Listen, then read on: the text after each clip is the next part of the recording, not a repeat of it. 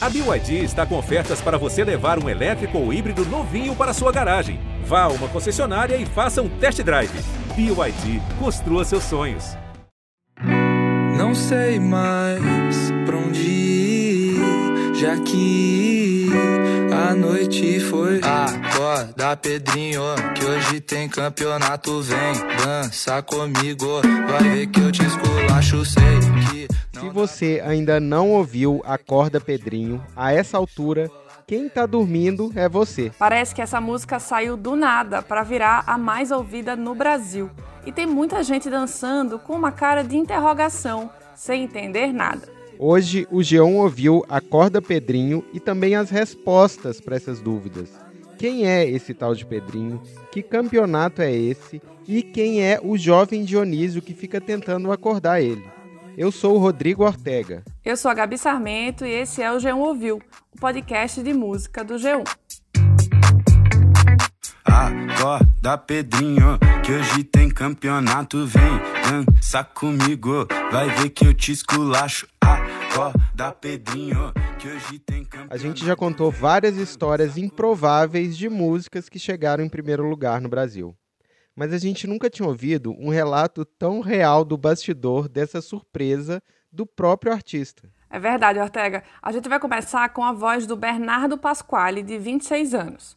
Hoje ele está no topo, mas uns dias atrás os amigos estavam até entediados. Uma semana atrás estava tudo normal, a gente estava jogando uma tranca lá no nosso escritório, que a gente fica jogando tranca a tarde inteira, várias vezes.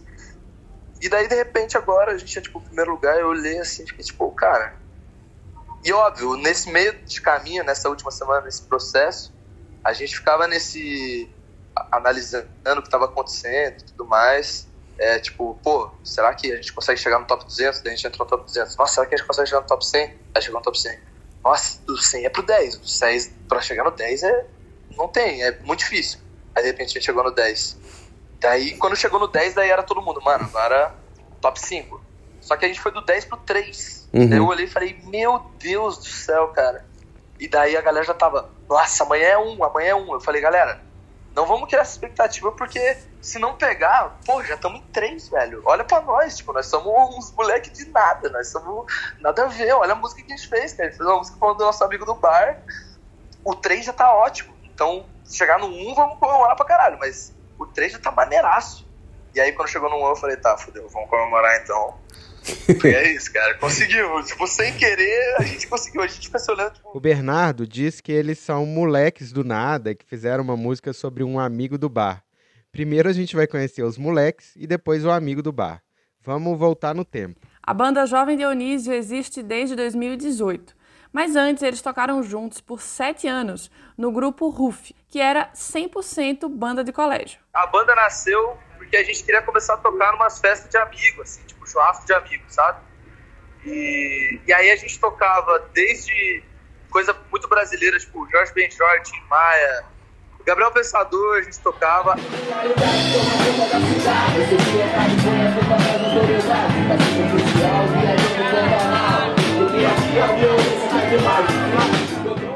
Armandinho, a gente esculachava, a gente tocava muito. Arctic Monkeys,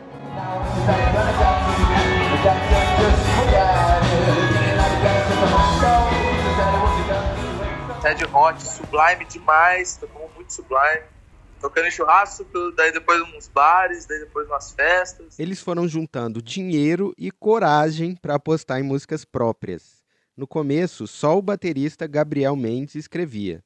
O resto da banda, além do Gabriel e do Bernardo, vocalista e nosso entrevistado, tem o Rafael Mendes, irmão do Gabriel na guitarra, o Gustavo Caran no baixo e o Bernardo Rei no teclado.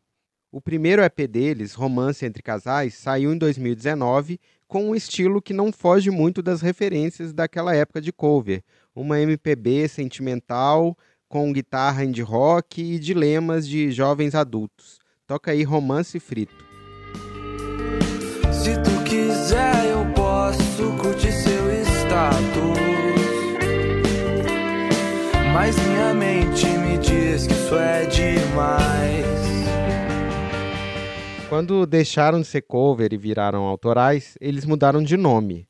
A inspiração foi o Bar do Dionísio, que é um boteco que eles frequentavam em Curitiba e tem um estilo daquele das antigas, assim, tipo boteco velho, assim, com parede azul, mesa de sinuca, de tiozão. Como o nome Dionísio parece uma coisa meio de idoso, meio velha, eles escolheram colocar ali o jovem Dionísio. Eles são irreverentes, mas a aposta é séria, viu?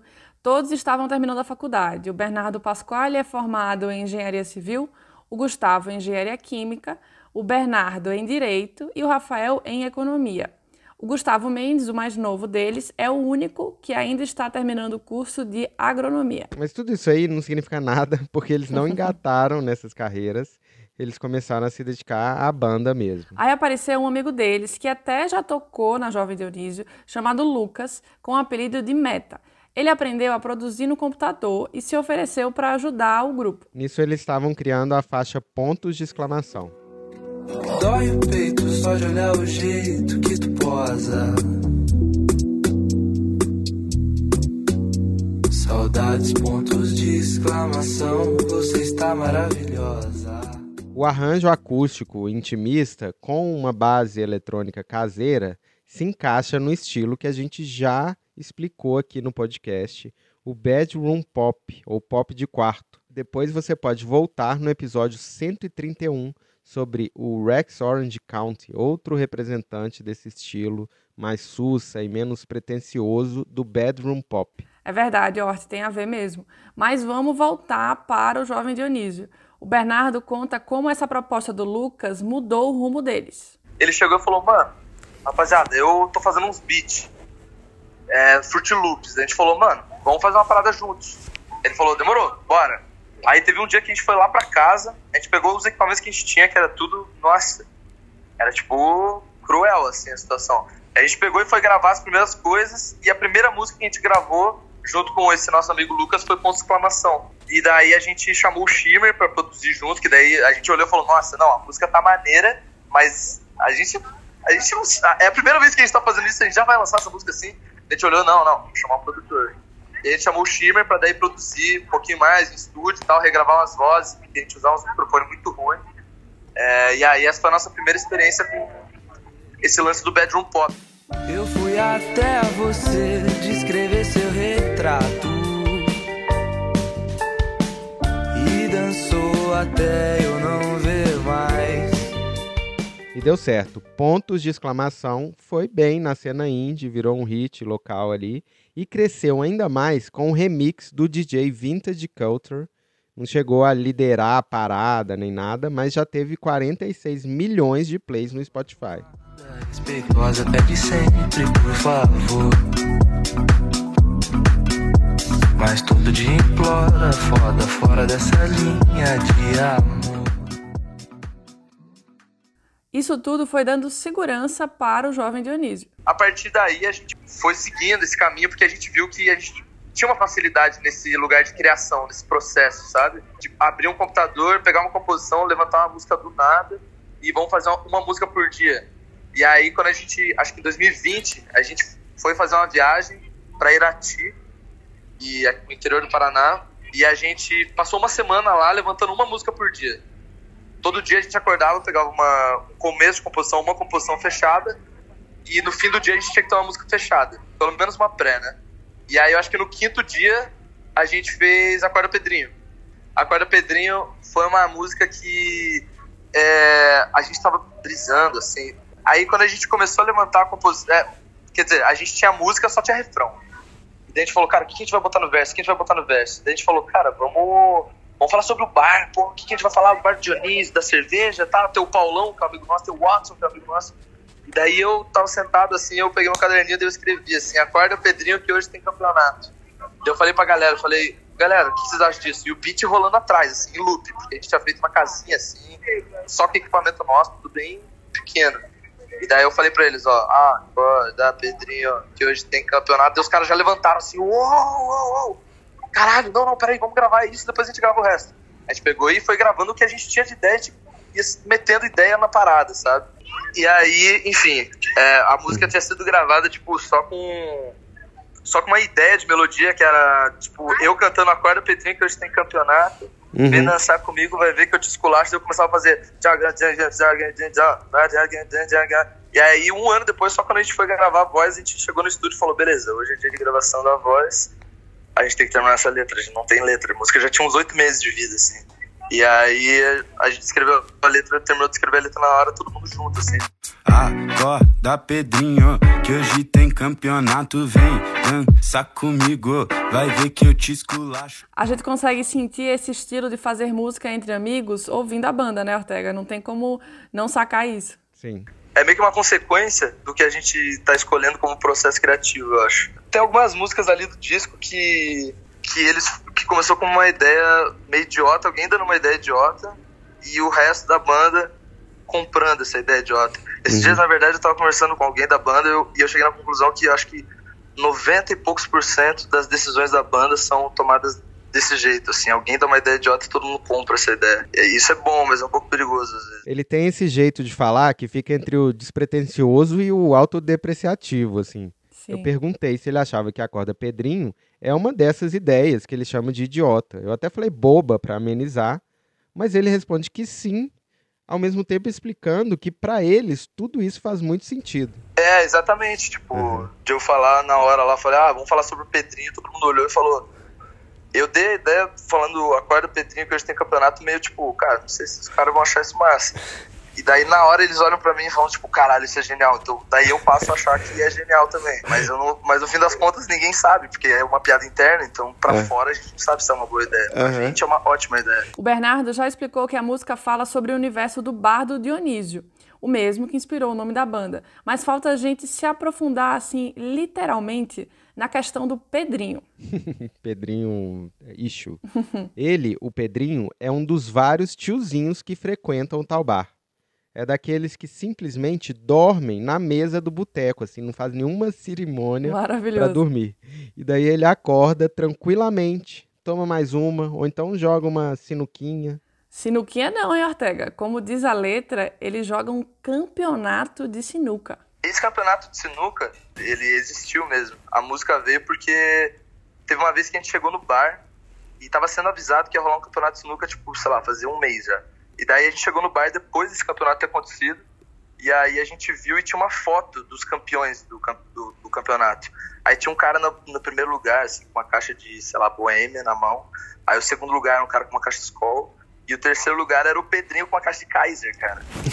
é, tipo, como se fosse a gente zoando com o Pedrinho, tipo, vamos jogar uma sinuca, porque a gente volta e meia joga sinuca com ele. Uhum. E detalhe, o Pedrinho, ele joga sinuca pra caralho, assim. Ele uhum. joga muito. Não dá para ganhar dele assim, sussa. Se estiver valendo, sei lá, uma cerveja, uma parada, cara, você vai perder. Depois de criar as músicas na casinha do interior, eles foram mostrar lá no bar do Dionísio, que tem o nome oficial de Lanchonete Aquários. E a gente foi fazer a festa de lançamento do disco lá e tal. E ele tava super.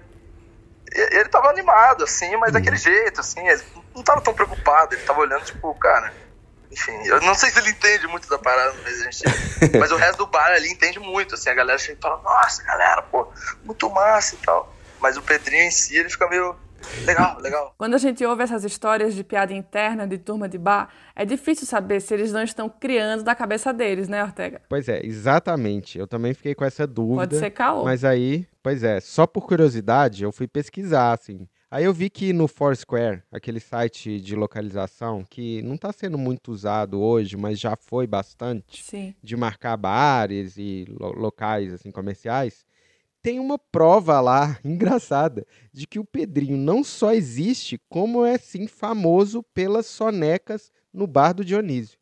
No dia 15 de março de 2013, bem antes, né, de a banda Jovem Dionísio existir, um frequentador do bar postou uma foto e eu achei lá do de um cara assim dormindo na cadeira assim do bar com uma legenda: aniversário do Pedrinho. Mas ele não aguentou e dormiu. Ou seja, tipo, tem uma prova lá incrível. Que absurdo, mas muito bom. Se você quiser conferir, né, a gente tá aqui no podcast, você não consegue ver a imagem, mas esse fact-checking do Pedrinho Tá lá no G1, é só buscar a matéria que você vai ver a carinha dele, dormindo, né? Claro. É, pois é. A cara, assim, ele tá com a cara baixada, mas dá pra ver o figurão, assim, do Pedrinho, o cara que inspirou esse grande hit. Mas enfim, a música passou no teste do bar, mas faltava o teste do resto do Brasil. a gente já sabe que ela superou qualquer sonho mais doido que eles pudessem ter sobre o sucesso. Ela virou rapidinho a música mais compartilhada em vídeos do TikTok. Muitos deles têm um tom motivacional. O pessoal posta o Acorda Pedrinho como se fosse um incentivo para ir na academia ou fazer um exercício. Mas o Bernardo disse que passou longe de planejar isso tudo aí. A gente não, não planejava, assim, ah, dá pra fazer uma dança aqui nela, ou dá pra fazer uma parada assim, ou dá pra galera criar um conteúdo assado. Tanto é que quando a gente foi, tipo, quando você vai lançar a música, né, você tem que falar qual que é a minutagem que ela vai pro TikTok ou que ela vai pro Reels, pra galera já pegar pronta, assim, uma minutagem legal. Cara, isso foi meio que decidido meio que em 10 segundos, assim. Eu falei meu irmão, cara, acho que pega, pega do começo, vai. A gente tem mais coisa pra fazer aqui, vamos, a gente tem que ensaiar, sei lá. E daí, enfim, e a galera foi pegando e foi montando. Então foi zero uma movimentação nossa, ou até uma expectativa sobre, nossa, a parada vai virar no TikTok e todo mundo vai querer fazer qualquer tipo de conteúdo com ela. Foi zero, assim. Foi só uma música que a gente fez e que a gente sempre soube que era uma música muito boa. Isso desde o primeiro dia que a gente fez. O fato é que a música pegou e o pop alternativo do Acorda Pedrinho virou um estranho no ninho do sertanejo, do funk e do forró que domina as paradas. Pois é, rolou uma coisa parecida com a banda indie britânica Glass Animals. Heat Waves, que também pode ser chamada de pop alternativo, virou um mega hit no ano passado, mas ainda vai super bem nas paradas e superou outros sons mais convencionais depois de também viralizar no TikTok. Caiu na rede ali já era, né, Ortega? Não tem muito o que fazer, não. Pois é, e um caso realmente parecido. Sometimes all I think about is you. Late nights in the middle of June. He waves been faking me out. Can't make you happier now. Sometimes all I think É, eu perguntei pro Bernardo se ele acha que tem uma fórmula rolando para levar esse indie suave, dançantinho assim pro topo das paradas. Ele até lembrou de outros exemplos. Cara, teve, ah, teve eu já vi um, tem um vídeo no YouTube explicando por que, que aquela música do Portugal The Man, sabe? Sei, sei. Sim. O porquê que ela conseguiu meio que chegar, tipo, no. Acho que ela chegou em primeiro da Billboard, ou Aham, top 10, sim, ou enfim, é. alguma média dessas. Ooh, I'm a rebel just for kicks now. Let me kick it like it's 1986 now. I'll be over now, but I feel it still. Era essa e aquela. You didn't have to cut me out. didn't have to cut me off. Make it like it never happened. That we were nothing. I don't even need you. Eram Aham. as únicas duas músicas Do Gautier, né? indie É. que tinham conseguido pegar top Billboard. Né? Era um cara Uhum. explicando que o BPM e a batida X e fala sobre isso e fala sobre aquilo. Só que no fim das contas o cara chegava numa conclusão de que, tipo assim, enfim, tá no mundo e a- as pessoas vão fazer o que quiser, não adianta seguir nenhum manual. Então, quando a gente vê essas movimentações de é, bandas, porque banda ainda é mais difícil, né? Mas artistas que vinham do, do alternativo, do indie, do underground, enfim, que não vinham do mainstreamzão pra pegar uma música em primeiro, era porque a música tinha um. Ela tinha um, um veneno ali. E não. Ninguém nunca explica qual é esse veneno, porque ele não existe, né? Ele existe, cada música tem um veneno diferente. Veneno é um bom termo, viu? Acho que eu vou usar mais, vai virar um meu próximo bordão, será, Ortega? Resume muito. Momentos, veneno. Outra coisa que parece ajudar o jovem Dionísio a crescer, além desse veneno, é a facilidade de se enturmar. Opa! Além dessa galera do bar, eles ficaram amigos de outras galeras, como os Gilsons, a banda dos filhos e netos do Gilberto Gil, que, aliás, a gente mostrou aqui no episódio 185 do podcast. Eles lançaram juntos, no meio do ano passado, a música Algum Ritmo. Neste lugar, ondas não são do mar. Quero em breve vida leve. Mas se eu ficar noites Um pouco antes disso, eles lançaram Aguei com a Ana Vitória. Eu acho que você cabe E através da Ana e da Vitória, eles conheceram o empresário Felipe Simas, que também cuida da Manu Gavassi. O Felipe hoje é consultor de artistas e resolveu apostar no jovem Dionísio no ano passado. Aposta certeira, hein, Ortega? Pois é, ele é muito ligado. Ele mandou uma mensagem super elogiosa para a gente explicando esse investimento. Disse que eles são inventivos e visionários, mas acima de tudo, cuidadosos. Eu achei engraçado o contraste dessa descrição dele, de um cara assim com tanta moral, né, como o Simas, com o jeito autodepreciativo do Bernardo na entrevista. Ele estava me explicando no final que o Simas é um consultor da banda e quem virou empresário de fato é o irmão mais novo dele, do Bernardo, o Henrico. E aí ele justificou assim. Quando até rolou ponto de exclamação e a parada toda, a gente nem tinha empresário. Tipo, pô, a gente já tinha nove anos de banda, porque a gente, essa banda cover já tinha uns, sei lá, uns sete anos. Então a gente já tinha uns sete, uns oito, nove anos de banda. E a gente nunca teve empresário. Pra gente era tipo, cara, não é hora, ter alguém, sabe? E aí, quando a gente, quando a gente, encontrou, quando a gente chegou, encontrou, não, encontrar é engraçado porque eu ia falar, quando a gente encontrou o meu irmão, encontrou meu irmão? Não, mas quando a gente olhou e falou, cara, é, o meu irmão é um cara muito massa. E o meu irmão é um cara, tipo, com muita fome. Ele é molecão e ele. Nossa, ele é muito mais sério do que qualquer um da banda. Esse era, tipo, requisito essencial pra ser alguém que pode ser meio que chefe, nossa, né? Ele tem que ser mais sério que a gente. Porque daí um idiota acima da gente já tem idiota suficiente na banda. Gabi, apesar deles serem paranaenses, eu me conectei assim mineiramente com esse jeito do Bernardo. Porque ele é tipo despretensioso, né? Fala como se não fosse nada, como se ele fosse bobo, mas claro que não é nada disso. Eu achei bem mineiro esse jeito assim, me identifiquei. E tá aí o resultado, né? Ninguém consegue tirar o acorda Pedrinho da cabeça. E aí a gente tá intensificando ainda mais, Pois né, é, Ortega? se Essa alguém onda. tiver conseguido tirar, já grudou de novo na cabeça, já fizemos serviço. Mas agora a gente fica por aqui. Se você quiser ouvir mais histórias sobre pop de quarto, de boteco, de sítio, de amigos, de escola ou enfim, de qualquer outro ambiente, é só seguir o G1 Ouviu. A nossa edição é do Tiago Cazu.